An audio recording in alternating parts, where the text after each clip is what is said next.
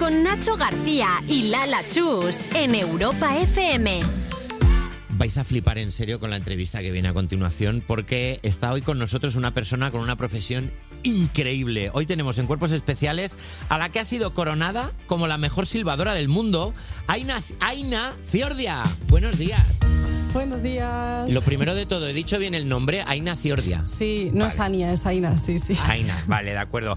Aina, eres silbadora profesional. Explícanos esto, ¿se puede vivir de silbar? Buah, vaya pregunta, ¿eh? Eh, ¿Se puede vivir? Es que empieza. A ver, vivir yo vivo, o sea, mi sangre corre por mis venas, yo Claro. si Claro. bebo agua todo bien. ¿sabes? O sea, vale, no, no. Es- depende del mes. Y, mm, y claro, o sea, una cosa es silbar, como una cosa es cantar, pero luego tienes que hacerte tu proyecto y buscar tu nicho. Claro, para que la gente entienda un poco eh, a la profesión de Aina, vamos a escucharte un poquito.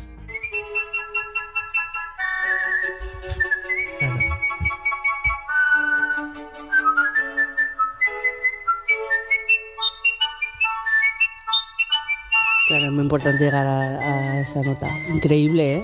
Ahora mismo hay una perdiz en la puerta del estudio con un, con un cigarrillo diciendo, ¿qué hacéis? ¿Qué hacéis?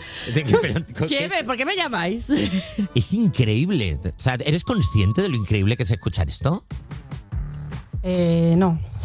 no, la verdad que no. Pero es que la primera, verdad vez que que lo, no. la primera vez que lo escuchas, yo por ejemplo, cuando escuch- oí hablar de ti por primera vez y me puse Hmm. vídeos en YouTube y lo escuché, dije, es verdad que no, es que no te lo crees. Claro, es en plan de, parece que está editado, pero es que es impresionante. Eh, en 2023 quedaste primera en el Mundial de Silbidos en Master of Sí. Whistling. Eh, ¿Qué pruebas había? ¿Cómo te preparaste para el concurso? Pues bueno, en realidad me he ido preparando toda la vida. Mm, Y luego las tú, te, tú haces una prueba online, entras dentro de, de un casting y hay tres niveles. Cuando accedes al tercero, ahí puedes... eh, uy, me oigo súper repetida. Ay, Vale, Ahí ahora. está, a lo mejor con un poco de retorno. ¿Puede sí. ser? Sí, vale. Van a ver si lo pueden arreglar. A ver si podemos, a ver si podemos Pero arreglarlo. seguir, ¿eh? Cuéntanos. Sí, sí, sigue. Continúa. Vale, entonces si tú entras dentro del tercero, tienes la, la posibilidad de ganar o no el mundial. Y el primero y el segundo es como puedes participar, ganar algún premio y así. Entonces yo entré en el tercero y, y bueno, como quería ir desde que tenía pues, unos 10 años, eh, pues fui. Pero- este septiembre. ¿Y, que, o sea, 2023. y estas pruebas, o sea, ¿qué, qué, qué- o sea, ¿qué tipo de pruebas te hacían pasar? ¿Qué, Ah, vale. ¿Qué tenías que hacer? Sí. Eh, hay, hay una sección de, de obras clásicas, otra sección de obras populares. Y, y eso es un poco. Y luego hay mm, como artes afines, y yo, por ejemplo, canté y silbé, pero eso es un poco aparte. Eh, luego, como viene mucha gente de Japón, eh, también hay una, hay una sección donde hacen bastantes performance y hacen cosas bastante extrañas y, y chulas, la verdad. Me gusta ya lo de extraña y chulas. O sea, que, que, por ejemplo, Con máscaras. eh, como lo de Willy Wonka. No, pues, pues un poco. Entonces, bueno, esa sección era como un poco más, bueno, como hay como libre albedrío.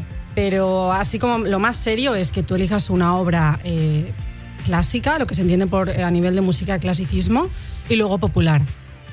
Y quedó esta la primera. O sea, es que tía, Es maravilloso. enhorabuena. Es espectacular. Que, que de la primera. sí. En tu canal de YouTube, Aina, podemos verte protagonizando videoclips de obras como La flauta mágica de Mozart o In Sí. the Hall of the Mountain King de Edvard Grieg. Eh, vamos a escucharlo Sí. un ratito.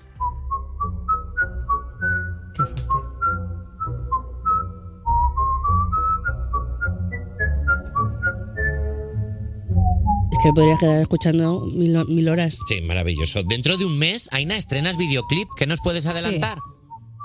Pues que para mí es mi obra más cuidada y mi obra más querida y espero, ya me han salido varios conciertos y espero a raíz de esto eh, poder girar, que es, la, que es mi idea. Estos vídeos que estáis poniendo de decir que son de hace bastantes años y me da... ¿Te da vergüenza? cosas- o sea, ¿tú Sí, notas por- diferencia en tu silbido?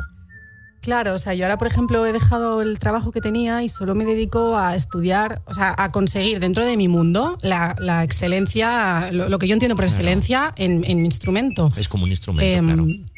Es un, es, es- o sea, yo- es un instrumento, eh, depende de cómo lo uses. También la voz, si de repente haces ¡Ah! So- pues es que sé cantar. No, sabes emitir un sonido con la boca.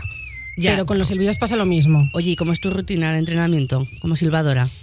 Pues ahora, pues como soy clarinetista, aplico un poco, aplico un poco lo mismo. Estudio técnica por las mañanas, yo me, me bastante con el piano y cada vez lo que trabajo es ampliar más registro y, y desarrollar las técnicas, porque desarrollar las técnicas me proporciona poder silbar obras que a mí me gustan a veces son un poco más de mayor dificultad eh, y esto me lo permite. Eh, gracias a tus premios has podido ampliar horizontes y has conseguido trabajo en eventos y doblando películas de cine como la película de animación que es candidata al Oscar ahora mismo, Robot Dreams. ¿Cómo es un casting de silbadores? ¿Cómo es esto? Pues, pues nada, el primer premio que gané de, de silbido fue online con todo el tema de la pandemia. Y entonces mi vídeo llegó a Alfonso de Villayonga, que es el director de la banda sonora. Entonces había un casting abierto, bueno, abierto, que éramos pocas personas, porque hay pocos silbadores, a no ser que te lo quieras traer de Japón, pero eso ya, eso ya es diferente. No, no. Y entonces nada, pues hice el casting, les gustó mi trabajo y, y- y esto fue, y lo se grabó, se grabó en dos años distintos y ahora ya por fin ha salido. Ir a verla al cine. Hombre, ¿Y por cómo? supuesto, además que es chulísima, ¿eh? Es chulísima Robot Dreams. Sí, ¿Y- ¿la habéis visto? ¿Y cómo funciona el doblaje de, de una película, de una película? Quiero decir, ¿cómo te dirigen cuando estás silbando? ¿Qué tipo de instrucciones te dan? Te dicen, silba más fuerte. Claro, eh, yo grabé con Alfonso de Villayonga, que es el director de la banda sonora, y luego grabé con Pablo.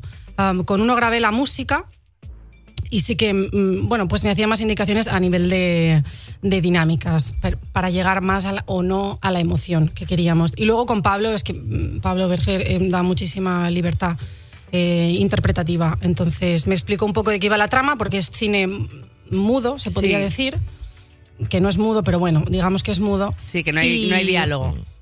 Claro, entonces es súper importante la, cómo, cómo estés comunicando y sobre todo desde dónde estés comunicando. Y él, pues, la verdad que me dio bastante libertad, fue súper divertido doblar. Eh, me encanta que habla Aina de transmitir emoción silbando cuando en el equipo hay eh, nos hemos dividido en dos, los que saben silbar y los que no. Es verdad. Ya de emoción no, hable- de emoción no hablemos. Oye,